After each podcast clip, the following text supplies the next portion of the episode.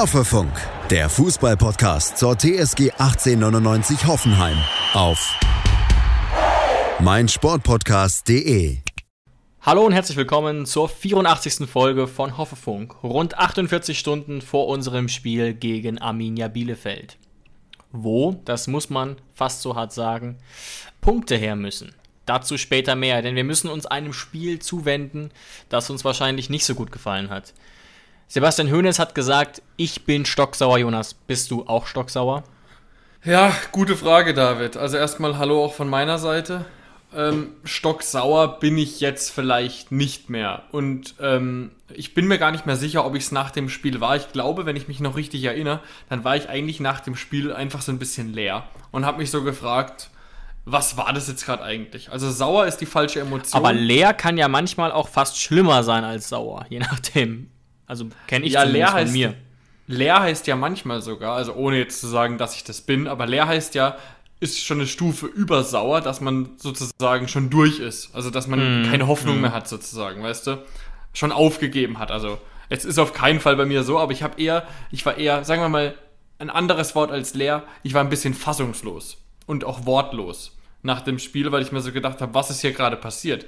Ähm, gegen wen haben wir hier gerade daheim 2-0 verloren.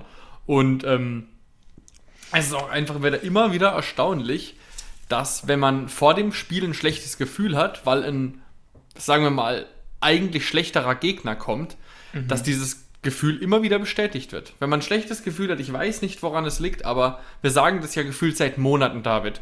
Schick uns bitte Bayern, schick uns bitte Dortmund, schick uns bitte Leipzig, weil da spielen wir immer eine Liga besser. Ich weiß nicht, woran es liegt. Ja, also das Gefühl verstehe ich absolut. Gegen Augsburg war es zum Glück nicht so, aber ja, also heute, das, äh, am Wochenende hat es absolut ins Bild gepasst. Leider, äh, Jonas, wenn es okay für dich wäre, würde ich mal ein, zwei äh, Sachen vorlesen, die du mir am Samstag geschickt hast während des Spiels per WhatsApp.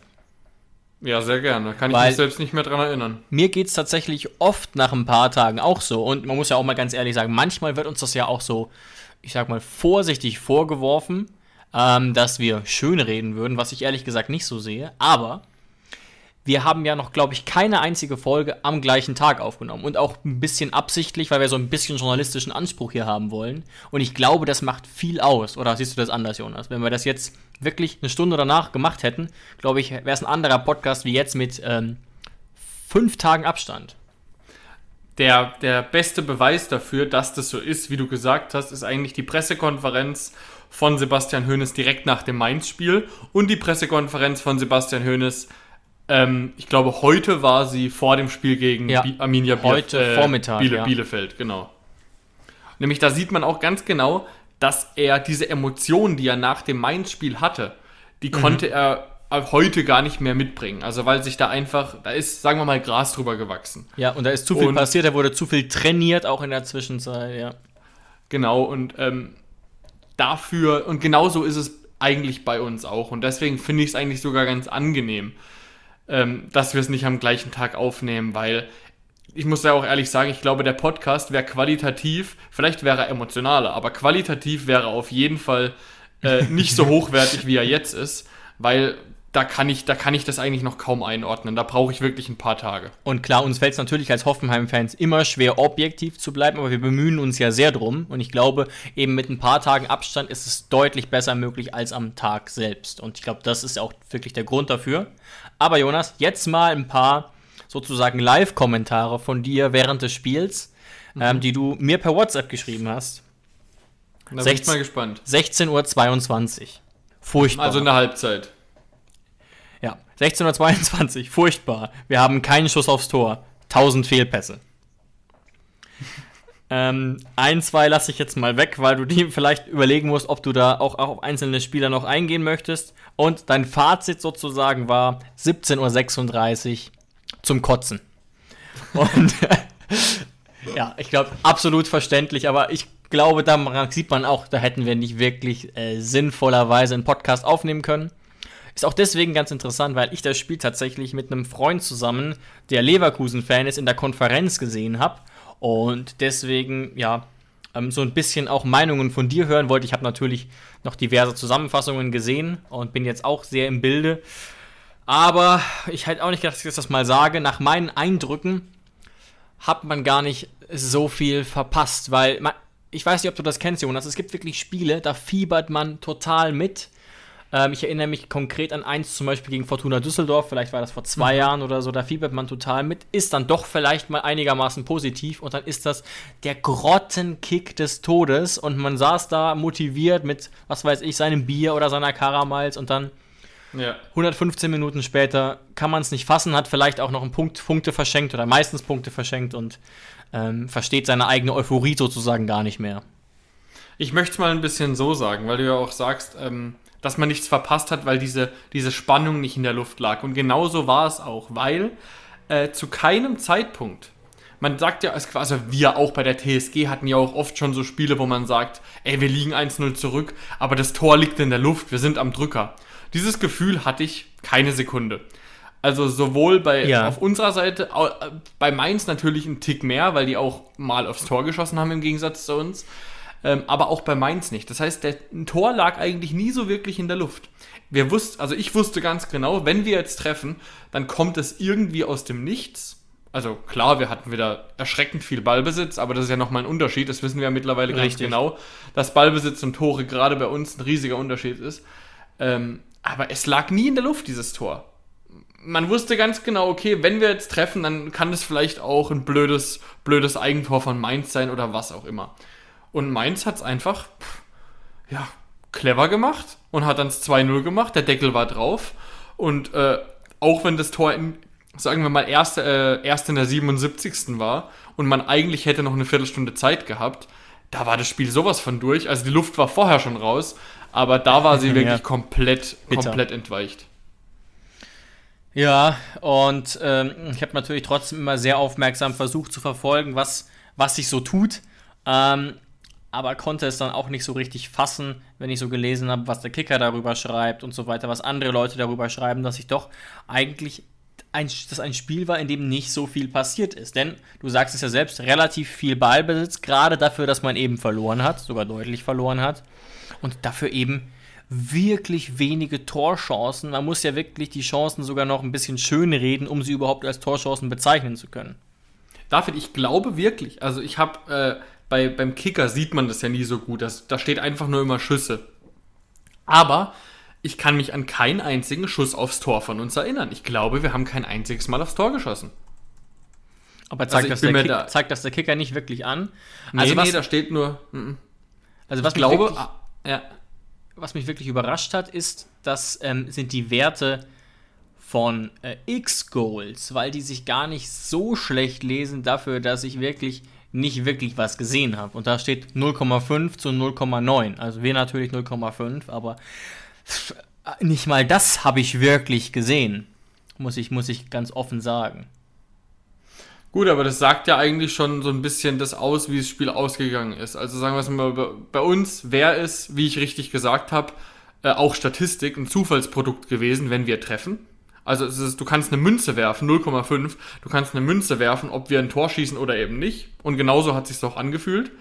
Ähm, und bei Mainz, wenn man es aufrundet, dann müssen sie eigentlich eins schießen. Also 0,9, das ist dann schon sehr nah bei 1. Ja, Klar, also dass sie ein zweites gemacht haben, das ist dann unsere eigene Dummheit, aber dass Mainz gewinnt, ja.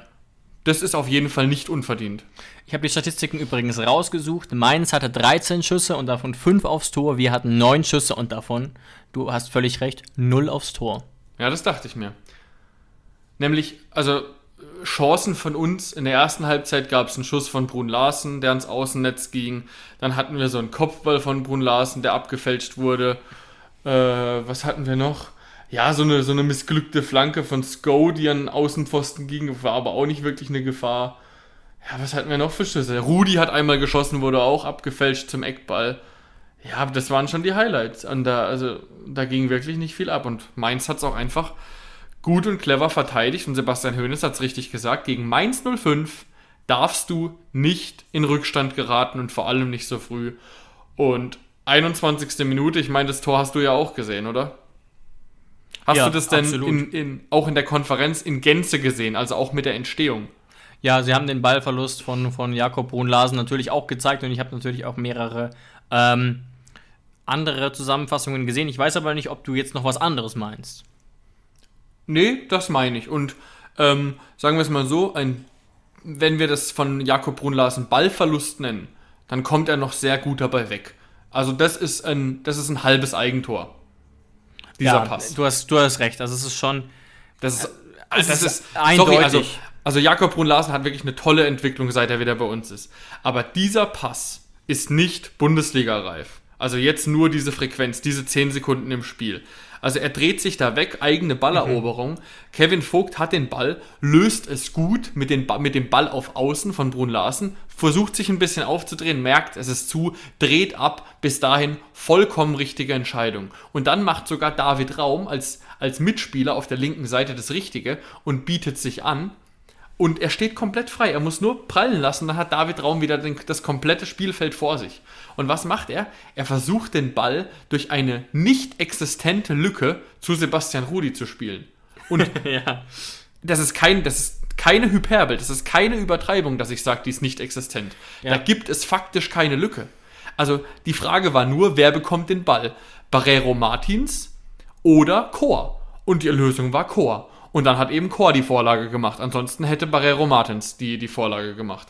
Und Burkhardt hat es dann auch nicht schlecht gemacht. Äh, war kein Abseits, hat sich aufgedreht. Ich meine, aus der Drehung so ein Schuss, das ist dann einfach Stürmerinstinkt, dass der reingeht, ein bisschen Glück. Ähm, aber an sich vollkommen verdientes Tor, wenn man so einen Fehlpass spielt. Ja. Mir war das Tor ja fast ein bisschen sympathisch, weil ich das Gefühl hatte, ähm, dass, dass Jakob Brun Larsen da so ein bisschen gespielt hat wie ich bei FIFA, wenn ich versuche, ganz, ganz schnell nach vorne zu kommen und einfach blind passe. Das war schon wirklich äh, äh, einfach wild. Und was man natürlich dann auch sagen muss, bei diesem Pass, unsere Restverteidigung sieht natürlich nicht gut aus, aber weil sie auch nicht damit rechnen kann. Und dann sind natürlich Lücken da, die Burkhardt nutzt. Was ich jetzt aber nochmal sagen will, also versteht mich nicht falsch, das war wirklich ein schlechtes Spiel von der TSG. Aber dass dieser Ball von Burkhardt reingeht, wenn man sich das nochmal in der Wiederholung anguckt, mehrmals anguckt, der, der weiß das auch selber, dass dem das nicht mehr oft gelingt. So unter Druck. Er hatte nicht so viel Platz. Und es ist aus der Drehung, mit dem schwachen Fuß übrigens. Ähm, mhm. Baumann kann den fast nicht mehr halten. Also vielleicht an einem sehr, sehr, sehr guten Tag. Ich bin da schon ein bisschen erstaunt von. Zumal ich Jonathan Burkhardt auch nicht gerade als äh, eiskalten Torjäger abgespeichert habe. Nee, das ist er auf gar keinen Fall. Aber sagen wir es mal so, also das ist keine hundertprozentige Torchance, eben durch die Schwierigkeit der Drehung. Aber eben. es ist trotzdem irgendwie aus, glaube ich, 16 Metern oder 15 Metern. Ja, 15 Meter äh, etwa. Ähm, und er dreht sich aus der Drehung. Ich meine, als Bundesliga-Profi muss man nicht komplett beidfüßig, beidfüßig sein. Aber ich glaube nicht, dass Burkhardt seinen linken Fuß genauso wenig gebrauchen kann wie ich meinen linken. Äh, ich glaube schon, dass der dann ein bisschen besser ist. Ja. Weil äh, hätte ich da mit links geschossen, also da hätte Baumann äh, schön den Konter eingeleitet. Aber an sich, er, er ist ein Bundesliga-Stürmer. Er weiß, wo das Tor steht und er guckt gar nicht mehr. Er weiß einfach nur, da ist ungefähr das Tor. Er zieht ab und dann kann der Dinger natürlich reingehen, gerade auch aus der Distanz. Also ich, ja, ich nee, das, das dem, dem stimme ich auch so zu. unterschätzen. Ja. Aber vielleicht erklärt das auch unter anderem, warum Mainz dann eben doch nur 0,9 Expected Goals hat weil der Wert, für, der Wert war bestimmt für, dieses, für diesen Schuss nicht besonders hoch. Ähm, kann gut sein. Ist nur meine, ja. meine Theorie. Aber äh, sagen wir mal so, da haben wir uns ein Ei gelegt ähm, und da hat sich auch niemand gewundert, warum der reingeht nach so einem nee. Pass, nee. ehrlich gesagt. Und was mir noch taktisch aufgefallen ist, also da ja. will ich jetzt auch gar keinem einen Vorwurf machen, aber du merkst so richtig, also an jeden, der das vielleicht jetzt nicht mehr hundertprozentig im Kopf hat, guckt es euch gerne nochmal an, irgendwo auf YouTube oder sonst wo. Ja, ja. Und achtet mal einfach nur, taktisch bei, bei, uns auf die Viererkette. In dem Moment, wo Vogt den Ball auf Brun Larsen spielt und das Spiel wieder entlastet und wir den Ball in den eigenen Reihen haben und selbst Ruhe reinbringen müssen, dann achtet mal auf die Lücke zwischen Posch und Vogt. In, während der mhm. Zeit, wo Brun Larsen da am Ball ist, klafft da eine extreme Lücke auseinander. Posch geht auf Außen und Vogt geht wieder so ein bisschen in der Mitte und da sind dann 20 Meter Platz. Und als dann dieser dumme Ballverlust kommt, dann ist genau diese riesige Lücke für Burkhardt da. Und deswegen ist dieses Tor eben nicht mehr zu verteidigen aus dem Stand, äh, wie wir stehen bei dem Ballverlust. Und wirklich gar kein Vorwurf dann an Posch, weil das macht man ja auch so, dass man das Spiel wieder breiter macht und wieder enger macht, je nachdem, ob man einen eigenen Ball hat oder nicht. Ähm, aber das, damit will ich nur noch mal sagen, dass du in dieser Spielsituation den Ball nicht ins Zentrum spielen darfst und so den Ball verlieren darfst. Ja, ja, also absolut ganz, ganz kritischer Moment war das und ja, da haben wir uns wirklich ein Ei gelegt. Zu einem neuen Themenkomplex vielleicht. Ich bin gespannt, wie du es siehst, Jonas. Darüber haben wir noch nicht gesprochen. Thema Aufstellung jetzt erstmal. Ich war an der einen oder anderen Stelle überrascht. Wir haben ja auch am Ende der letzten Folge die Aufstellungen getippt und haben das nicht so ganz getroffen. Ähm, mhm. Ja, und da muss man natürlich auch ein bisschen darüber reden, wie gut es jetzt geglückt ist oder auch nicht. Also ich nenne mal ein paar Beispiele für Überraschungen. Also wir hatten ja zum Beispiel gehofft, dass Kader Jabek zurückkehren kann. Er wurde dann erst eingewechselt und Posch hat rechts begonnen und Richards eben im Zentrum, was ich in diesem Falle legitim finde. Wir haben ja gesagt, wir wollen Richards eigentlich nicht drin sehen, weil er zu kurz erst da ist. Aber unter diesen Umsetz äh, Umständen finde ich es okay. Überraschend vielleicht auch, dass Grillitsch diesmal äh, draußen war. Mhm, aber das haben wir ja beide so prophezeit. Ja, nee, das haben wir uns, das haben wir uns so gewünscht, nicht prophezeit. Also ich habe ja damals gesagt, was meine Wunschaufstellung ist, nicht was ich so, glaube, ja. was ja. Hönes machen wird. Also sagen wir so, wir hätten es beide genauso gemacht mit Grillitsch. Genau, wir hätten es auch ja. so gemacht, aber natürlich ganz große Überraschung war Gacinovic rechts außen und auch eine kleine Überraschung vielleicht Rütter vorne drin. Also da gibt es schon ein bisschen Diskussionsbedarf. Und was ja auch eine harte Entscheidung war, war Angelo Stiller 90 Minuten auf der Bank zu lassen. Ja. Ähm, und tatsächlich, wir haben ja auch mit der Doppel-6 gespielt, die ich am Ende äh, prophezeit habe, sozusagen, Rudi und Geiger. Nur habe ich ja damals gesagt, also bei der letzten Folge, dass ich Rudi Geiger auf die 6 stellen würde, damit nämlich der Bur vorne spielt. Ähm, aber das zeigt, vielleicht war es auch einfach, also diese ganzen Veränderungen zeigen ja auch, dass es vielleicht auch einfach nicht möglich war, eine Aufstellung wirklich zu tippen, dadurch, durch die Länderspiele. Weil jetzt sind wir mal ehrlich, ja. wir, können, wir können nicht damit rechnen, dass ein Baumi nach den drei Spielen wohl doch so erledigt war für Österreich, ähm, dass er nicht spielt und dass ein Gacinovic auf rechts, aus, rechts außen startet. Genau, das also hat ja aller auch, Liebe. Das hat ja auch Hönes ja. bei der PK erklärt, dass das im Prinzip der Grund war. Es gab keine Leistungsgründe dafür. Und ich kann mir eigentlich auch nur erklären, dass es bei Rütter ähnlich war. Weil wir haben ja beide gesagt, Dabur war der Gewinner der Länderspiele sozusagen, hätte es leistungstechnisch für Israel eigentlich verdient gehabt zu spielen, ja. ähm, aber stand dann nicht in der Startelf. Also eigentlich kann man sagen, muss auch äh, Erschöpfungsgründe ge gehabt haben. Oder siehst du das anders? Oder glaubst du, Rütter war eine taktische Entscheidung gegen Dabur? Ganz schwierige Sache, weil Dabur ähm, beim dritten Spiel nicht mehr gespielt äh, hat aus irgendeinem Grund. Mhm. Aber wir wissen es nicht genau. Was man natürlich gesehen hat, Dabur wurde ja dann eingewechselt äh, in der 73. Aber natürlich, so eine Reise gerade mit Israel ist schon strapaziös. Also ist beides möglich. Wir haben leider keinerlei Informationen dazu. Ja. Aber ein Punkt noch zu, äh, zu, zu ein Wort noch zu Gacinovic. Also, wir wissen ja beide nicht wirklich, was, wo wir ihn hinstecken sollen seit er bei uns ist. Also was wir mit ihm anfangen sollen, auf welcher Position er zu Hause ist oder ja, generell. Ja. Also er ist einfach so ein bisschen auch leistungstechnisch nicht ganz auf der Höhe, habe ich das Gefühl. Auch wenn er notentechnisch bei dem beim Kicker jetzt gar nicht negativ raussticht, weil nämlich einfach ab der 6 hat einfach jeder eine 5. Also Rudi, Geiger, Kramaric, Brun Larsen, Rütter und Gacinovic haben alle eine ja. 5. Aber äh, Gacinovic war einfach wieder einfach schlecht. Also man kann es nicht anders sagen. Er war einfach schlecht. Er hatte, er hatte keinerlei gute Aktion. Weißt du, Brun Larsen hat auch ein beschissenes Spiel gemacht. Aber der hatte wenigstens zwei Aktionen, wo du dir gedacht hast, ah, okay, da, da ist der alte Brun Larsen, der, der auch bei einem schlechten Spiel kurz durchkommt. Oder auch Kramaric war ein sehr schlechtes Spiel von ihm. Aber man hat trotzdem ab und zu gesehen, ah ja, da ist der Kramaric, mit ein bisschen mehr Glück hätte es da und da klappen können. Aber bei Gacinovic, ich weiß nicht. Es ist, es ist mittlerweile wirklich so, dass wenn ich sage, der spielt, da, da kann ich leider keine Erwartungshaltung mehr an ihm haben. Weil er, weil er bei, mhm. bei uns noch nie gezeigt hat, dass er es kann. Ich fand ihn jetzt als Joker und ich glaube, du auch, wenn ich mich richtig erinnere, teilweise ganz ansprechend auf dem Flügel.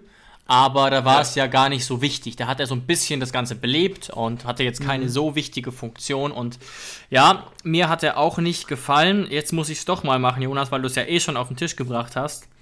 Jonas, deine WhatsApp-Nachricht Samstag 16.22 Uhr, mhm. Gacinovic unterirdisch. Das war Ja, kurz nach dem Halbzeitpfiff. Ja, Aber- ich, ich, glaube, ich glaube, dass es auch ein bisschen unfair ist von mir, in dem Spiel ihn rauszuziehen, weil er ja der Einzige ist von den Jungs, die auf dem Platz standen, der überhaupt nicht im Flow drin ist. Also vielleicht noch mit einem Rütter, der jetzt auch nicht immer spielt, aber der ist nicht im Flow drin und dann hole ich mir genau ihn raus, der es ja eh schon schwer hat und hau drauf sozusagen. Also dafür entschuldige ich mich auch, aber ich habe halt einfach das Gefühl, dass diese Seite komplett verloren war. Also dass über diese Seite halt Ja, keine Gefahr Sehe ich aber wirklich ähnlich, muss ich sagen. Bei allem, auch wenn ich mir natürlich etwas anderes wünsche, sehe ich das auch absolut so, ja. Und ähm, weil du gesagt hast, er hat ja einen guten Eindruck gemacht bei Testspielen und vorher, vorher, da war er einfach überraschend gut dafür, dass ich ihn nicht al- als rechter Flügel erwartet hatte. Mehr aber auch nicht. Also er war jetzt keine, kein Matchwinner oder keine krasse Bereicherung im Gegensatz zu einem Baumi, sondern man hat sich einfach nur gedacht, aha, oh, Gacinovic mal auf dem, auf dem rechten Flügel. Äh, Kann man sich ja irgendwie auch vorstellen, ist nicht so verkehrt. Und jetzt stelle ich dir eine Frage, David. Ja, Und du musst sie mir beantworten. So, wir haben gesehen, Baumgartner ähm, kann nicht. Sebastian Hoeneß denkt sich, scheiße, der Junge ist platt, keine Option für die Startelf. Sonst hätte er gespielt, sind wir uns einig. Wieso, und ernsthafte Frage, spielt Adamian dann nicht Flügel? habe ich keinerlei Erklärung für null. Ähm, er hat ja nicht mal eine Sekunde bekommen, obwohl es fünf Auswechslungen gab, was auch sehr untypisch ist. Hönes hat ihn ja eigentlich bisher immer eingewechselt, auch zu Recht. Ich frage mich hier ein bisschen, ob es einen Zusammenhang gab mit den Länderspielen, wo er ja viel gespielt hat, auch nicht besonders erfolgreich. Ähm, also ich glaube nicht, dass er bestraft wurde für, für unterdurchschnittliche Einsätze. Er hat aber, wie gesagt, alle drei Spiele gemacht. 0-0 gegen Nordmazedonien, was ja nicht doll ist. 6-0 verloren gegen Deutschland, 1-1 gegen Liechtenstein, was eine Katastrophe ist, wenn man sich mal anguckt, wer, Lichten, wer bei Liechtenstein spielt. Du würdest wahrscheinlich sagen, die haben mit der Feuerwehr gespielt und das haben sie wahrscheinlich wirklich, weil in Liechtenstein sind alle Menschen wahrscheinlich gleichzeitig Feuerwehr, Armee, Polizei und Regierung in einem, weil da glaube ich nur zwölf Menschen leben. Ähm, nein, also es ist wirklich, das 1-1 ist wirklich eine riesige Blamage. Es tut mir wirklich leid. Aber ich kann mir beim besten Willen nicht vorstellen, dass das ähm, einen, einen, großen Einfluss hat darauf. Dass Adamian ja seit Wochen ein zurechtgesetzter Joker ist bei uns. Ja, oder war Adamian auch platt von den Länderspielen? Das könnte ich mir eher vorstellen, wobei ich dann auch nicht verstehe, warum man ihn nicht in der 80. bringt. Aber So, mein- David, aber dann kommen wir da eine andere Frage. Dann kommen wir jetzt zu dem Punkt. Wir Ja. spielen ja dieses Jahr nicht europäisch, was eine sehr große Korrekt. Erleichterung ist. äh, nicht in dem Sinne, dass wir es nicht gern spielen würden, sondern einfach mal äh, fitnesstechnisch ist es eine Erleichterung. Weil sonst musste man ja immer gucken, äh, spielt jetzt donnerstags ein bisschen die zweite, also die, die, die Bank so ein bisschen, rotiert man durch oder halt sonntags oder am Wochenende in der Bundesliga. Werden wir uns jetzt daran gewöhnen müssen? In drei Wochen. Jetzt haben wir drei Spiele und dann ist übrigens wieder Länderspielpause. Ich kann Ja. übrigens kotzen. Also wirklich, das ist äh, wirklich Wahnsinn, wie oft Länderspielpause ist. Ähm, müssen wir uns jetzt als TSG-Fans daran gewöhnen, dass nach einer Länderspielpause nicht unsere A11 auf dem Platz ist? Also finde ich eigentlich inakzeptabel. Ich finde, Finde auch, ich auch inakzeptabel. da finde ich auch, dass gerade eben, bei, wenn so viele Spiele anstehen, es gibt natürlich immer Unterschiede. Je nach Nation, wo man das eventuell äh, gewichten muss. So ein Team wie Armenien muss natürlich immer alles reinschmeißen, um überhaupt nur irgendeine Chance zu haben. Aber es gibt natürlich auch andere Nationen, die deutlich äh, breiter aufgestellt sind. Und da erwarte ich auch ein bisschen, die haben auch eine gewisse Verantwortung, dass man da nicht dreimal 90 Minuten aufläuft, außer es geht gar nicht anders. Ja, aber das ist ja wieder so ein Interessenskonflikt. Also weißt du, äh, ich glaube jetzt nicht, ist, ist Franco Foda noch der Trainer von Österreich? Oder hat sich da was geändert? Ich glaube ist es schon, aber den meisten Österreichern wäre wahrscheinlich lieber, wenn er es nicht mehr wäre. Aber ich glaube, er ist es noch. Also ich glaube Ja, nicht, dass Franco Foda da sitzt und denkt, oh, jetzt tun wir mal dem Sebastian Hoeneß einen Gefallen und setzen in einem wichtigen Spiel Baumi auf die Bank. So wird es nicht passieren. Eben, eben. Und das kann man auch ein bisschen verstehen, aber Natürlich, das, die wollen ja beide das Beste für ihr Land bzw. für den Verein. Aber zahlen wir jetzt die Rechnung dafür, dass wir überdurchschnittlich viele ähm, Nationalspieler haben? ja, ein bisschen. Aber ich weiß nicht, ob man sich darüber wirklich beklagen kann und sollte, weil irgendwie hieße das ja auch, wenn wir weniger hätten, dass die Spieler wahrscheinlich schlechter wären. Oder muss man das taktisch mitdenken? Ich weiß nicht, ob man das wirklich verlangen kann. Ja, also generell ist es ja so, wenn du ähm, zwar auch Spieler auf dem Niveau, sagen wir jetzt mal auf dem, auf dem Niveau von einem Adamian hast, aber der gehört einfach einer, einer größeren Nation an, einer größeren Fußballnation. So. Wie Deutschland oder Spanien oder Frankreich. Dann wäre ein Adamian ja kein Stammspieler, weißt du? Das ist richtig. Also deswegen, deswegen haben wir dahingehend ja schon ein kleines Problem, dass wir dadurch, dass wir auch so viele internationale Spieler haben, weil ich allein drei Österreicher. Natürlich sprechen die Deutsch, aber das ist ein anderes Land. Und äh, Baumi, Posch und äh, Grilic, ich weiß, ich weiß wirklich nicht, ob einer von den drei schon mal deutscher Nationalspieler gewesen wäre. Keine Ahnung. Boah, Ganz schwierige Frage. Ganz Auch mit schwierige der Frage. Konkurrenz. gerade bei Aber- Bob. Ich könnte es mir Ja. schon vorstellen, aber Ja. äh, ah, jetzt nicht in dem Maße natürlich wie bei Österreich. Müssen wir jetzt auch gar nicht tot diskutieren, spielt ja auch keine Rolle, aber ich glaube, du weißt Ja. doch, was ich hinaus möchte. Absolut. Aber deswegen kannst du ja nicht deine Transferpolitik umstellen. Du kannst sagen, so, wir Genau. suchen ab jetzt Deutsche, die zwar gut sind, aber nicht so gut für die Nationalmannschaft. So was man, funktioniert das Spiel ja was nicht. man ja quasi unabsichtlich sogar schon gemacht hat. Ich betone aber unabsichtlich. Wenn wir mal gucken in die großen Hoffenheimer Zeiten, da hatten wir solche Leute, zum Beispiel mit Vogt, Hübner und Baumann. Und vielleicht war das auch ein Vorteil. So Leute, die nach meinem Gefühl relativ nah dran waren am Niveau der Nationalmannschaft, aber nie nominiert wurden. Baumann hat es ja nachträglich jetzt geschafft, ohne eingesetzt zu werden, aber ja. das, das zu verlangen ist natürlich albern, ist aber trotzdem ein interessantes Gedankenspiel, dass uns eben die Tatsache, dass wir eben auch Armenier, Israelis und so weiter haben, die in ihrem Land sehr, sehr wichtig sind, vielleicht manchmal zum Nachteil gereicht. ja, zwei Dänen ist ja auch so ein Land, was jetzt nicht äh, on top ist, also weißt du? Gut, die spielen allerdings beide kaum, das muss ich ähm, verteidigend hervorheben. Ja, ja, das stimmt schon. Übrigens, Ähm, ne, wenn wir jetzt schon bei der Aufstellung waren, mich hat es nicht überrascht, aber ähm, im Prinzip war genau die Lieblingsposition von Robert Sko frei. Ne, will ich nur mal kurz Aha, erwähnen. Oh, stimmt. Oh ja. Hm. Sagen wir mal so, Lieblingsposition wissen wir nicht, wir haben ihn noch nicht interviewt, aber sagen wir mal so, die ich- Position, Ich weiß das. die Position mit, hast du es mal nachgelesen? Weil es ist auf jeden Fall die Position, äh, von der er Torschützenkönig in Dänemark wurde. Nee, also ich weiß es aus einem Interview von Hoeneß, der das über Mhm. ihn sagt. Okay. Ja. Ja, das ist natürlich auch sowas. Ich meine, ist Go nicht eigentlich damals gekommen als potenzieller Stammspieler und jetzt irgendwie ist er auf dem rechten Flügel hinter einem Gacinovic in der Hierarchie? Kann ich mir auch nicht vorstellen. Also, Eben, also das ist schon irgendwie verwunderlich. Ähm, klar, Sko ist noch nicht bei 100%, aber der ist jetzt auch schon wieder Wochen im Training und müsste eigentlich schon den Anspruch haben, jetzt zu spielen und nicht in der 73. reinzukommen, wenn ähm, auf dem rechten Flügel es kaum Alternativen gibt. ja, und ich glaube auch, David, damit wollen wir beide ja nicht sagen, dass das Spiel anders gelaufen wäre mit einem Sko auf dem rechten Flügel. Ich erinnere dich daran, wir haben auch noch kein einziges gutes Spiel von Sko bei uns auf dem rechten Flügel gesehen. Ja, ich, ja, dem, dem muss ich leider, leider zustimmen. Ja. Vielleicht Absolut. ist das ja so ein bisschen unser Sorgenkind. Aber ähm, vielleicht ein bisschen Hoffnung für, für Samstag. Mal kurz am Rande. Ilas Bebu ist ja wieder im Kader. Vielleicht könnte der da ein bisschen Schwung reinbringen. Genau. Ähm, er wurde beim Personalupdate nicht genannt und dann gab es danach eine Nachfrage und die Aussage war doch fast schon überraschend, wenn man, die, wenn man sich die äh, Krankenhistorie von Bebu anguckt. Es hieß, Bebu wird spielen oder eingewechselt. Also wir werden Bebu auf dem Platz sehen. Das hat Hoeneß klar gesagt.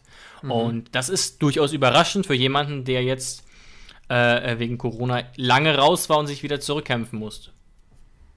Ja, auf jeden Fall. Also für mich hat es tatsächlich eher so geklungen. Obwohl, nee, machen wir es anders. Wir sagen, wir sagen später mal, ob, ob wir glauben, wie wir spielen, ob ein Bebu in der Startelf spielt und sowas. Das können wir später ähm, am Ende nach dem Bielefeld-Block machen. Jetzt vielleicht nochmal, Jonas, willst du zum Abschluss noch etwas äh, beitragen zum Block über unsere Niederlage gegen Mainz? Ist vielleicht nicht ganz angenehm, aber vielleicht hast du noch was auf dem Herzen, was wir äh, kurz besprechen sollen. Ja, also ich bin mir nicht ganz sicher, ob wir nicht eigentlich schon fast alles aufgearbeitet haben. Also jetzt mal so ein bisschen, obwohl wir ein bisschen allgemeiner darüber geredet haben, aber ob da alle potenziellen Problemfelder nicht schon mit drin waren. Also klar, das 2-0 brauchen wir jetzt nicht wirklich aufarbeiten. Das war auch unterirdisch verteidigt, unterm Strich.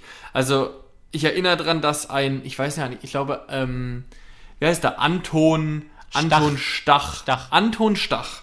Das ist ein Sechser, der ist zwar U21 Europameister und deswegen nicht der Älteste, aber das ist ganz bestimmt kein Sprintwunder. Und der zieht einen Sprint an, von der Mittellinie über die Außen und wer muss hinterherrennen? In Dabur. Und da hat man erstens mal gesehen, dass es mit der Abstimmung nicht wirklich stimmt, wenn ein Mittelstürmer dem hinterherrennen muss bis zum, bis zum eigenen 16er. Und man hat auch gesehen, dass Dabur, der seit vier Minuten auf dem Platz steht, bei aller Liebe nicht der schnellste ist. Die zwei Dinge. Ja, ich, ich sehe es tatsächlich gerade. Ja, aber pff,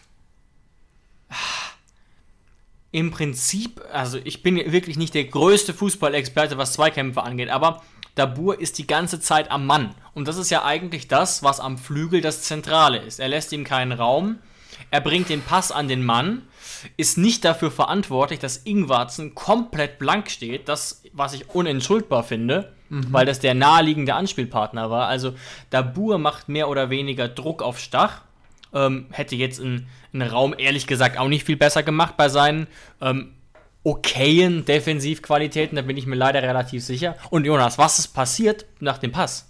Erinnerst du dich noch, was äh, passiert, als Ingwarzen ähm, diesen 5-Meter-Pass annimmt? Äh, ja, Dabur geht hinterher. Dabur ist der Einzige, der weiterhin Druck auf den, auf den Mann macht. Das stimmt schon. Also Wille will ich ihm hier gar nicht absprechen. Deswegen habe ich ja gesagt, ähm, man hat nur gesehen, dass er vielleicht nicht der schnellste ist. Ja, ja, aber was, was den, was, was den, was äh, der Wille betrifft, den Willen betrifft, äh, ist Dabur auf jeden Fall einer unserer besten. Und ähm, auch Richards sieht bei dem Tor nicht gut aus. Und das hat Also- sogar, Jonas hat sich vielleicht auch überrascht, bei der PK hat Hoeneß doch überraschend klar gesagt, dass, dass Richards ihm beim zweiten Gegentor nicht gefallen hat. Er hat im Prinzip indirekt ihm die Schuld gegeben für dieses Gegentor. eine Mitschuld. Und er hat auch recht, weil Richards in dem Moment, kurz bevor der Pass von Stoch kommt, oder von Stach, Stach, Stach, heißt er, glaube ich, ähm, sind sie sogar in einer 2 gegen 1 Situation. Und für mich sieht Richards da sehr schläfrig aus. Ja, ich also seh- ich als hab's wäre er nicht noch- richtig im noch- Fokus. Ich habe es gerade noch mal gesehen. Richards muss sich entscheiden. Er hätte sich auch entscheiden können, zu Ingwarzen zu gehen, hätte ihn decken können. Er kann natürlich auch doppeln, das ist schon legitim. Aber er doppelt quasi und macht null Druck, null. Also rein von Ja. der Körpersprache verhält sich hier Richard so wie der Stürmer. Und, und Dabur wie der Verteidiger, der es natürlich auch hätte besser machen können, aber es ist halt nicht sein Job. Gerade eben zu einem Zeitpunkt, wir liegen 0-1 hinten, wo du eigentlich auch sagen kannst als Mittelstürmer, ich bleib vorne, wir brauchen das scheiß Tor. Also ich bin wirklich ein bisschen fassungslos, jetzt nicht nur von Richards, aber ähm, das ist schon, weiß ich nicht, ob das fehlender Wille ist, fehlende, fehlende Bissigkeit, also das funktioniert nicht. Und dann auch wieder hier äh, eine riesen Torchance war das jetzt eigentlich auch nicht.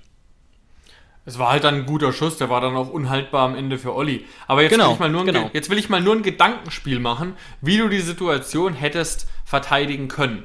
Auch wenn Ingwarzen da frei bleibt, weil es gibt ja sogar noch einen Grillitsch, der auch erst seit einer Viertelstunde auf dem Platz ist zu dem Zeitpunkt und der zwar sieht, dass Ingwarzen frei ist, zwar noch 10, 15 Meter weg ist, aber der zwar, der nicht in die Pötte kommt, mal einen kleinen Sprint anzusetzen. Das kommt auch noch dazu. Also das heißt, es war ein Totalversagen von unserer Seite und der Einzige, der Biss hatte in dieser Situation, ist halt leider unser Mittelstürmer und der hat halt vielleicht nicht die besten Defensivskills. Aber jetzt überlegst du dir mal, Stach läuft auf dem Flügel, ist ein Sechser. Das ist mit Sicherheit kein Tempo- und Dribbelgott. Jetzt lässt du da Bur Ah, aber ich sehe gerade, Jonas, was man nur kurz ergänzen muss, ist, dass Stach auch ganz frisch im Spiel war. Ne? Nur vielleicht zur Ja, ja, Einordnung. Also Alles gut, ja, das weiß ich, ja.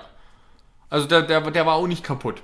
Aber wenn, wenn du Dabur jetzt einfach weiter verteidigen lässt und Dabur drängt einfach weiterhin Stach nach außen. Und Richards versucht nicht so verloren drauf zu gehen, sondern setzt sich so ein bisschen ab. Also er kann schon noch dabei bleiben, aber setzt sich ein bisschen ab und versucht Ingwertsen den Passweg zuzumachen. Nämlich, es gibt auch noch Vogt, der den direkten Weg, falls Stach in die Mitte flankt, zumacht. Und dann hättest du die Situation eigentlich relativ verteidigt. Dann wäre die einzige Situation, die hätte entstehen können, wäre gewesen, dass ein Stach äh, eine 1 gegen 1 Situation gewinnt aber dann wäre der Winkel wiederum so spitz gewesen, dass du auch nicht wirklich Eben. viel daraus machen kannst. Eben. Ja, also wirklich, äh, äh, ich sehe es jetzt gerade zum sechsten Mal und bin wirklich, äh, äh, ja, äh, enttäuscht ist vielleicht das falsche Wort, aber so Das ein Gegentor simples so, Gegentor. Das, das. Gegentor wirkt so ein bisschen so, wie in der Kreisliga, wenn die eine Mannschaft schon 5-0 zurückliegt und keinen Bock mehr hat und nur noch an den Kasten Bier nach dem Spiel denkt. So ein bisschen hat's Tor gewirkt. Und der einzige Spieler, der Lust hatte, ist, ist irgendwie so ein Jugendspieler, der sich halt noch trotzdem beweisen will. So kam mir das Gegentor ein bisschen vor. Um ein bisschen böse zu sein. Ja, wobei man da auch ganz klar sagen muss, unter anderem das hat auch Sebastian Hoeneß ziemlich klar bemängelt und das explizit analysiert. Ähm, und ich glaube, daher kam eben auch seine Aussage, ich bin stocksauer. Ja, mit Sicherheit. Weil, Weil man auf der ja- einen Seite ist er natürlich stocksauer, ähm, dass wir kein Tor geschossen haben, aber ich glaube, das kannst du gerade noch so nachvollziehen, weil die Mainzer es halt auch wirklich gut gemacht haben, defensiv. Ähm, und, aber er wäre, hätte nicht diese Wortwahl gehabt, wenn er nicht dieses 2 zu 0 von Mainz absolut empörend gefunden hätte. Ja. Und hier möchte ich auch nochmal plädieren dafür, ich weiß nicht warum, aber nochmal den Vermerk auf, unserer, äh, auf unsere Folge, das Transferkarussell, wo ich damals gesagt habe, St. Just ähm, ist eigentlich schon so gut wie bei Dortmund und jetzt ist er einfach immer noch bei Mainz. Ich fasse es nicht. Da hätte man doch mal anklopfen können. Verdammte Axt. Ja. Ja, wir haben jetzt ja immerhin mit Richards auch nochmal äh, zugeschlagen, aber wir haben es defensiv in diesem Spiel wirklich nicht gut gemacht und auch offensiv einfach ähm, keine Durchschlagskraft, keine Kreativität auf den Platz gebracht. Das muss dringend besser werden und zwar übermorgen Ja. auf der Alm in Bielefeld, wo ich stand jetzt kein besonders gutes Gefühl habe, muss ich dir ganz ehrlich sagen. Aber das ist natürlich jetzt auch ein bisschen logisch. Nach so einem Spiel hat man natürlich Angst, jetzt in so einen kleinen Abwärtstrend zu geraten. Oder ich habe auch so ein bisschen Angst vor einem Déjà-vu im Vergleich letzte Saison. Auch im September sind wir auch wirklich gut reingekommen. Punktetechnisch sogar noch ein bisschen besser. Dieses Jahr dafür spielerisch fand ich ein bisschen besser, mit Ausnahme gegen Mainz. Und jetzt habe ich so ein bisschen Sorge, dass wir in zwei, drei Wochen vielleicht wieder auf Platz 13 oder so stehen. Ähm, wenn jetzt eben nicht gepunktet wird gegen Teams wie Mainz und Bielefeld, wo du eben punkten musst, punkten willst. Und das hat auch Hoeneß ziemlich klar gesagt. Dass es eigentlich nicht sein kann, gegen Mainz nicht zu punkten. Dass es ein klares Ziel war. Ähm, und dass vier Punkte wirklich gerade noch so einigermaßen akzeptabel ist, aber auch nur gerade genau. noch so. Ja. Und das, Er hat, das sehe gesagt, ich genauso. er, hat gesagt, er hat gesagt, vier Punkte nach dem Dortmund-Spiel, also nach drei Spielen, war das absolute Minimalziel, was ja dann auch erreicht wurde. Aber durch das Mainz-Spiel, durch die null Punkte gegen so rum Mainz, war es, genau. ähm, muss man ehrlich sagen, also ein Traumstart ist das mit Sicherheit nicht mehr. Genau, wir sind zwar noch einstellig in der Tabelle, aber durchaus gefährdet und ja, ich will dieses. Niemand verlangt in dieser Saison, auch wenn das bei Hoeneß auch ein bisschen angeklungen ist, was mir gefallen hat. Also er hat es natürlich nicht gesagt, aber ich fand bei Hoeneß klang schon ein bisschen an. Oder er hat sogar so gesagt, dass man die Lücke nach oben schließen will. Was jetzt nicht heißt, wir wollen zwingend in die Europa League. Aber wie gesagt, ich sag's nochmal, ich sag's auch gerne jede Woche nochmal. Ich verlange schon, dass wir mit diesem Kader ähm, ohne dritten Wettbewerb jetzt zumindest um Platz 6, Platz 7 mitspielen. Ob wir ihn letztlich erreichen, steht auf einem ganz anderen Zettel. Und da ist so ein Spiel gegen Bielefeld jetzt natürlich enorm wichtig. Ja, und was auch Sebastian Hoeneß weiß, ich und ich glaube auch genug andere Fans und du wahrscheinlich auch, ich werde ihn an dieser Saison messen. Ja. Letzte Saison, meinetwegen, viel schiefgelaufen. An, in dieser Saison gibt es keine, gibt's keine Pardons mehr. Es ist so ein unfassbar breiter Kader. Er hat jetzt am Ende sogar Grillitsch gehalten, unabhängig davon, ob er das wollte oder nicht, keine Ahnung. Aber der Kader hat so eine Qualität, so eine Breite. Wenn da jetzt Unruhe in den Kader reinkommt, dann wurde da einfach falsch gearbeitet äh, bei der Transferpolitik. Aber auch kleine Verletzungen oder auch wenn mal drei, vier Spieler ausfallen, ist bei diesem Kader keine Ausrede mehr. Also jetzt, jetzt äh, wird er daran gemessen und das weiß er ganz genau. Ja, genau, er ist in der Bringschuld. Und ja, ähm, machen wir es doch nochmal ganz konkret. Wir haben es schon mal angedeutet, was passieren könnte jetzt beim Spiel ist. Und das macht natürlich Hoffnung. Idas Bebu wird auf jeden Fall in irgendeiner Form im Kader stehen. So viel hat Sebastian Hoeneß ja durchblicken lassen. Auf der anderen Seite hat Sebastian Rudi Rückenprobleme. Wäre natürlich ärgerlich, wenn er fehlt. Gleichzeitig ist das eben eine Position, das könnte man eben dank Spielern wie Samaseku wirklich noch gut verschmerzen. Ähm, und auch bei Kader Jabek sieht es einfach aus Zeitgründen gut aus. Er konnte eine Woche mittrainieren, mhm. Er war nicht bei der Nationalmannschaft, er hat 45 Minuten gepackt, keine Verletzung äh, äh, davon getragen und ähm, da wünsche ich mir jetzt auf jeden Fall mehr als diese 45 Minuten ihn zu sehen. Ja, und es ist fast ein bisschen, also es ist aus mehreren Gründen schade, dass Rudi jetzt Rückenschmerzen hat. Also nicht nur, weil man das natürlich keinem wünscht und dass wir Rudi auf jeden Fall gerne gesehen hätten, aber mhm. ich hätte dir tatsächlich heute auch gesagt, selbst wenn Rudi komplett fit wäre, dass ich mir zu 99,9% sicher bin, dass wir Florian Grillitsch in der Startelf sehen werden. Gehe ich auch von aus. Gehe ich auch von aus. Sehr gespannt bin ich, da habe ich gar kein Gefühl, wie es mit Judge Samaseku aussieht. Der, der müsste ja eigentlich fit sein. Ist er nicht? Ich weiß, dass er fit ist. Ja. Ähm, die Frage ist eben, also, oder sagen wir anders, er ist auf jeden Fall einsatzfähig. Das hat ja immer verschiedene ja. Stufen, ja. aber er ist auf jeden Fall einsatzfähig, ja. Und das, ich glaube, Samaseku ist gerade einfach ähm, der erste Leidtragende von dieser krassen Überbesetzung auf der 6. Absolut möglich. Wir werden es ähm, ähm, weiter beobachten. Ich kann da jetzt auch ganz schwer nur Entscheidungen treffen. Aber vielleicht nochmal kurz, Jonas. Hast du Positionen oder Spieler, wo du jetzt auf jeden Fall sagen würdest, nach dem, was wir gesehen haben, muss da und da ähm, auf jeden Fall eine Änderung passieren in der Startelf? Ähm. Ja, also ganz klar, Gacinovic hat für mich äh, keinen Platz mehr in der ja, Startelf. Ja, aber wird, wird auch nicht passieren. Ähm, dafür ist einfach jetzt klar, dass auch wahrscheinlich sehr, sehr, sehr sicher Baumgartner da spielen wird. Mhm. Und auch wenn Bebu wieder reinkommt, ist einfach kein Platz mehr da. Sehe ich genauso, ja. Ja, auch Posch möchte ich nicht als Rechtsverteidiger sehen. Und ähm, ja, ich, ich würde mich, sagen wir es mal so, ich würde mich freuen, wenn Posch nicht rausrotiert wird, sondern wenn Richards auf der Bank sitzt. Das hat, das hat ja. sich Posch einfach verdient. Also es wäre einfach ja. unfair für Posch, wenn er jetzt äh, der, der Trottel ist, weil Kader Jabek äh, verletzt ist, muss dann Rechtsverteidiger spielen, macht seine Sache nicht ja, gut. Verstehe. Und ähm, obwohl er eigentlich davor gut gespielt hat, wird er dann rausrotiert, weil er einmal ein schlechtes Spiel gehabt hat als Rechtsverteidiger und Richards kriegt nochmal eine Chance. Fände ich nicht richtig. Ja, und eben Richards hat einfach kein, er hat kein schlechtes Spiel gemacht, Richard insgesamt, aber er hat auf jeden Fall kein gutes Spiel gemacht. Ich glaube, ich würde auch so entscheiden, wenn man Katajabek beginnen lässt. Die Frage eben, was sagt Hoeneß am Samstag? Er gilt ja als sehr großer Richards-Fan, aber wir müssen sehen, was passiert. Und letztlich. Und jetzt, ja. ja. Und jetzt sage ich dir eins, man muss wirklich, man muss wirklich extrem aufpassen. Also ich kenne ja auch die ganzen Dynamiken in einem Fußballverein und das ist ja im Profibereich, was untereinander geredet wird und wie die Stimmungen sind, nicht anders. Das sind alles ja. Menschen. Ob du Amateurfußball spielst oder nicht. Man muss wirklich aufpassen, auch wenn Chris Richards sehr beliebt in der Mannschaft ist, ein super Kerl ist und ein guter Spieler. Aber dass sich so langsam nicht bei so Spielern, die dann äh, auf der Bank sitzen, durch einen Richards das Gefühl einpendelt, der spielt eh. Das ist der Liebling des Trainers. Ja, ja, das spielt auf jeden Fall eine Rolle, zumal eben, ne, also aus Richards kann ein absolut großer werden, aber er ist es eben noch nicht und auch sein Alter äh, mhm. äh, spricht schon auch dafür, dass er nicht immer in Topform sein kann, dass er nicht immer der Fels in der Brandung sein kann. Und da sind einfach Posch oder Akpo erfahrener.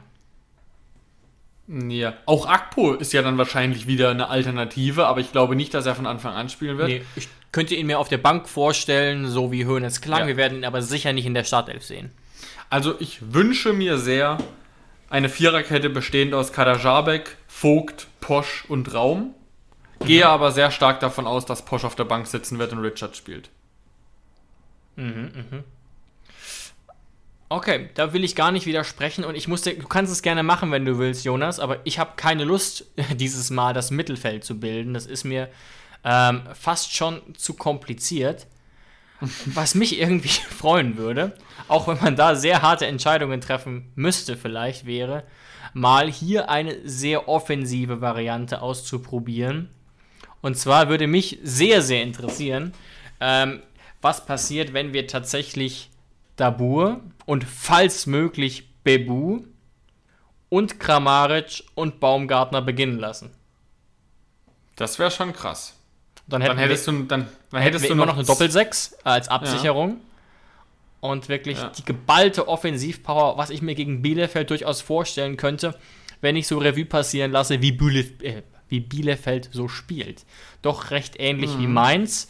Weniger erfolgreich im, im Konter, im Gegenpressing, aber schafft es dann letztlich doch oft, auch ein bisschen durch Krampf, irgendwie einen Punkt zu holen. Frank Kramer, der Trainer von Bielefeld, ist so ein bisschen der Unentschieden-König.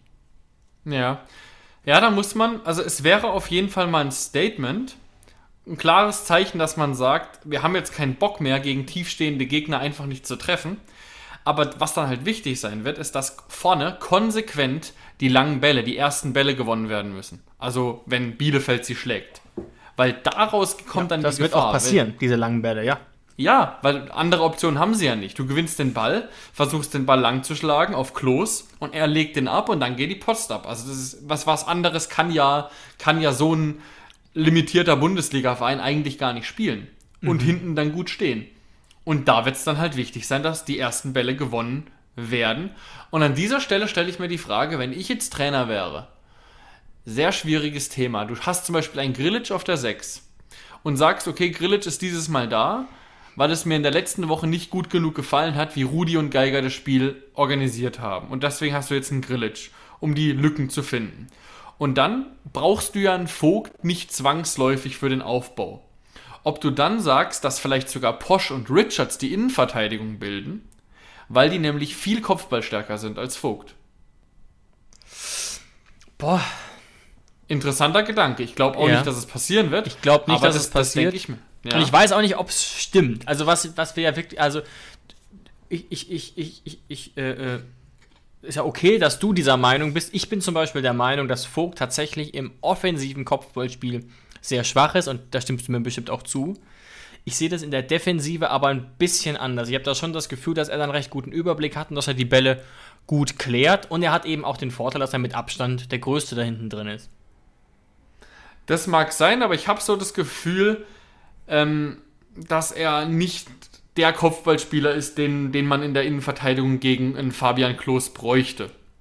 Also, das war nur ein interessantes Gedankenspiel von mir. Ich Ja. glaube, dass Vogt spielen wird. Und es kann natürlich auch sein, dass das vollkommen in die Hose geht, was ich gerade gesagt habe mit einem Posch und Richards. Äh, selbst wenn die Kopfballstärker wären und die Organisation fehlt dann, dann bist du natürlich noch, noch äh, viel mehr am Arsch, als wenn du, wenn du weniger Kopfballspiel hast, weißt du? Also deswegen glaube ich nicht, dass es passieren wird. Aber das hatte ich gerade nur so als Gedanke ähm, im Kopf. Ja, auf der Doppelsechs gehe ich auf jeden Fall sehr stark davon aus, dass Grillitsch spielen wird. Wenn er es jetzt schon mit Rudi angekündigt hat, ähm, dann glaube ich, dass Grillitsch und Geiger dieses Mal die Sechs bilden wird. Ja, könnte ich mir gut vorstellen. Wir beobachten mal ähm, gerade auch, wie offensiv die Aufstellung werden wird. Gerade auch, weil Bebu ja womöglich spielen wird. Also ich kann mir generell irgendwie nicht vorstellen, dass Rütter beginnt. Ich denke, dass entweder Bebu oder Tabur beginnen wird, aber sonst haben wir damit doch unsere Aufstellung zusammengepuzzelt. Ähm, also wenn, wenn du jetzt gesagt hast, die vier, wo du eben genannt hast, willst du vorne sehen, dann ist, dann fliegt ein Brun Larsen bei dir raus, oder? Fände ich, ich weiß nicht, ob ich so machen würde. Ich meinte nur, das fände ich ein sehr interessantes Experiment. Ähm, Gerade dann auf der 6 hättest du dann mit Grillitsch einen, der, der ja gut das Spiel machen kann, Pässe an den Mann bringen kann. Auf der 10 hättest du dann Kramer und vorne halt die geballte Offensivpower. Und ja, ich würde vielleicht sogar sagen, ähm, dass ähm, ein Bebu ich mir auch äh, rechts vorstellen könnte. In einem natürlich flexiblen System. Ähm, und dann ähm, wäre für Larsen vielleicht gar kein Platz von Anfang an. Ich gehe da mit dir mit. Alleine deshalb, weil ich auch wieder glaube, dass wir wenig Chancen kriegen werden gegen Bielefeld und die paar Chancen müssen dann sitzen. Und Thema Abschluss, klassische Neuner-Tore, da ist der Bur halt nun mal der Stärkste. Also ein, ein, ein, ein Bebu braucht dann halt schon zwei, drei Chancen mehr, die er sich meistens auch erspielt wegen seinem Tempo, aber gegen Bielefeld wird tief stehen. Aber, das heißt, ich finde deine Idee mit den vier Leuten und Brun Larsen auf der Bank gut. Aber ich glaube, ich gucke jetzt in Sebastian Höhnes Kopf und wir werden spielen mit Kramaric, Baumi, Bebu von Anfang an und Brun Larsen. Dabur wird auf der Bank sitzen. Ja. Und Be Bebu mhm. wird Neuner spielen. Also Bebu wird in der Spitze spielen, glaube ich. Ich glaube auch, dass letztlich, ähm, dass letztlich Hönes dazu tendieren könnte. Das Problem ist natürlich, das wird Hönes aber auch sehen, das sieht jeder, dass natürlich ein Spieler mit den Qualitäten von Ilas es nicht unbedingt sehr leicht hat, gerade eben wenn es 0-0 steht gegen Bielefeld. Das ist auf jeden Fall so, ja. Aber er bringt ja auch doch nach und nach mehr mit, was ein Neuner bringen muss. Also er bringt mittlerweile doch auch eine gewisse Körperlichkeit und Kopfballstärke mhm. mit. Ich kann das jetzt schwer mit Bebu vergleichen, der da einfach ein bisschen, äh, mit Dabur vergleichen, der da ein bisschen erfahrener ist. Ähm, aber ähm, er kann das schon auch spielen. Gleichzeitig wird er eben, wenn es 0-0 steht, gerade seine Sprintstärke wenig einbringen können und ähm, ob dann wirklich Bebu derjenige ist, der nach einer Flanke von Kadajabek aus neun Metern das Tor macht.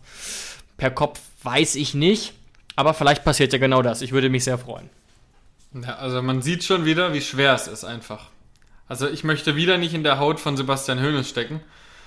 Ähm, es ist einfach eine wahnsinnig schwierige Entscheidung. Obwohl, nee, eigentlich würde ich ganz gerne in seiner Haut stecken, weil ich bin ja eigentlich relativ klar, was ich dieses Mal machen würde. Nur ich glaube, dass meine Idee diesmal eine andere ist als die von Sebastian Hoeneß. Wir haben ja jetzt gerade eigentlich zwei Aufstellungen benannt, einmal so, wie ja. wir es machen würden und einmal, wie es Sebastian ja. Hoeneß machen wird. Und die unterscheiden sich ja dann schon. Aber am Ende, aus irgendeinem Grund, bin ich leider nicht der Cheftrainer, sondern Sebastian Hoeneß. Und deswegen schenken wir ihm eben äh, unser volles Vertrauen. Genau. Und warum das so ist, werden wir in der nächsten Woche analysieren. Bleibt gespannt. Ja, ansonsten, wenn es noch ein paar Pleiten hagelt, meine Bewerbung ist hiermit raus. Okay, wissen wir Bescheid. Ich glaube, da zücken alle, alle die Kugelschreiber. Super. Vielen Dank. Und ähm, dann sind wir sehr gespannt auf das Spiel übermorgen. Ich hoffe sehr, dass wir uns nächste Woche mindestens mit Punkten und hoffentlich dann mit sieben auf dem Konto wieder von dieser Stelle aus melden können. Genau. David, sag mir noch abschließend den Tipp. Bielefeld-Hoffenheim. Wie geht's aus? Der ehrliche Tipp oder der, der blau-weiße Tipp? Achtung, ich sage. Ach gut, der, der blau-weiße Tipp, der könnte ja auch Bielefeld sein. Stimmt. Ähm, ich sage, dein ehrlicher Tipp und mein ehrlicher Tipp sind die gleichen. Ich sage, wir sagen, du hast gerade ein 1-1 im Kopf, gell? Ich habe es gerade hingeschrieben. 1 zu 1, ja.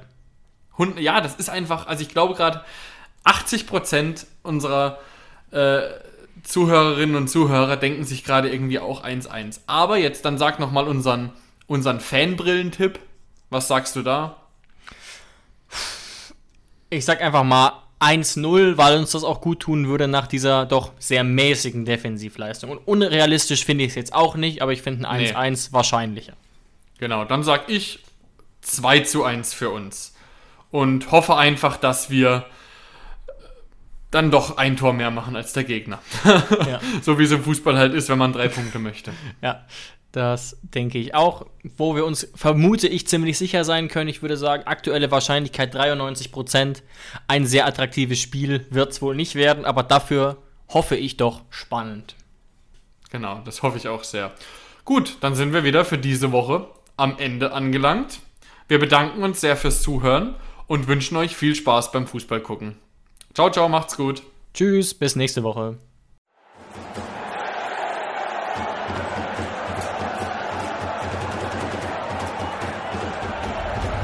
Hoffefunk, der Fußballpodcast zur TSG 1899 Hoffenheim auf meinsportpodcast.de.